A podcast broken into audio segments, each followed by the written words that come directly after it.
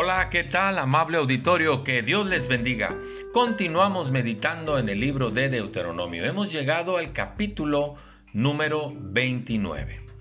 Moisés una vez más está recordando el pacto que Dios hizo con el pueblo de Israel cuando los saca de Egipto y les dice, si tú guardas mis mandamientos, yo te voy a prosperar, pero si no guardas mi palabra, te voy a maldecir.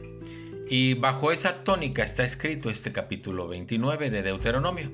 Pero me llama la atención en forma particular el versículo 29 que dice, las cosas secretas pertenecen al Señor nuestro Dios, más las reveladas son para nosotros y para nuestros hijos para siempre. Escúchelo, las cosas secretas, las que no podemos entender, le pertenecen a Dios, pero las que nos ha revelado es porque eso es lo bueno para nosotros, es lo conveniente para nosotros, es lo que procede para nosotros y para nuestros hijos.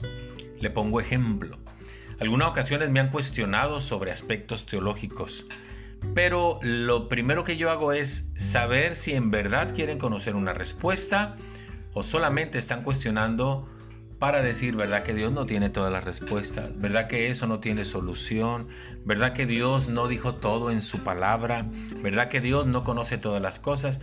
Y cuando ese es el sentir de la pregunta, prefiero ignorarla y decirle, bueno, si tú lo crees así, pues lo crees así y se acabó. Cuando hay una sinceridad en la pregunta, procuro dar la respuesta correcta si está en mí y si no es así, investigo, indago y luego doy la respuesta. ¿Por qué? Porque las cosas secretas pertenecen a Dios, pero las reveladas, las que nos ha revelado, son para nosotros y para nuestros hijos. ¿Qué es lo que nos ha revelado el Señor?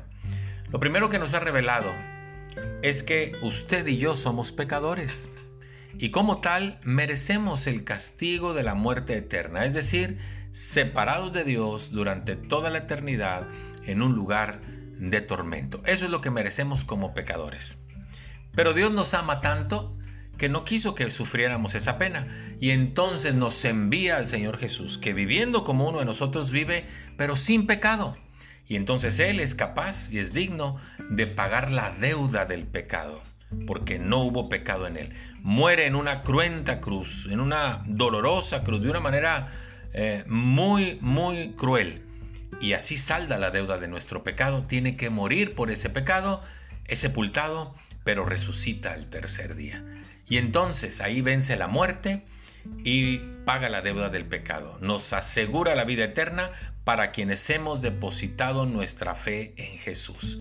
Y esa es nuestra garantía. Por eso dice el versículo 29, las cosas secretas, esas pertenecen a Dios, que no te preocupen.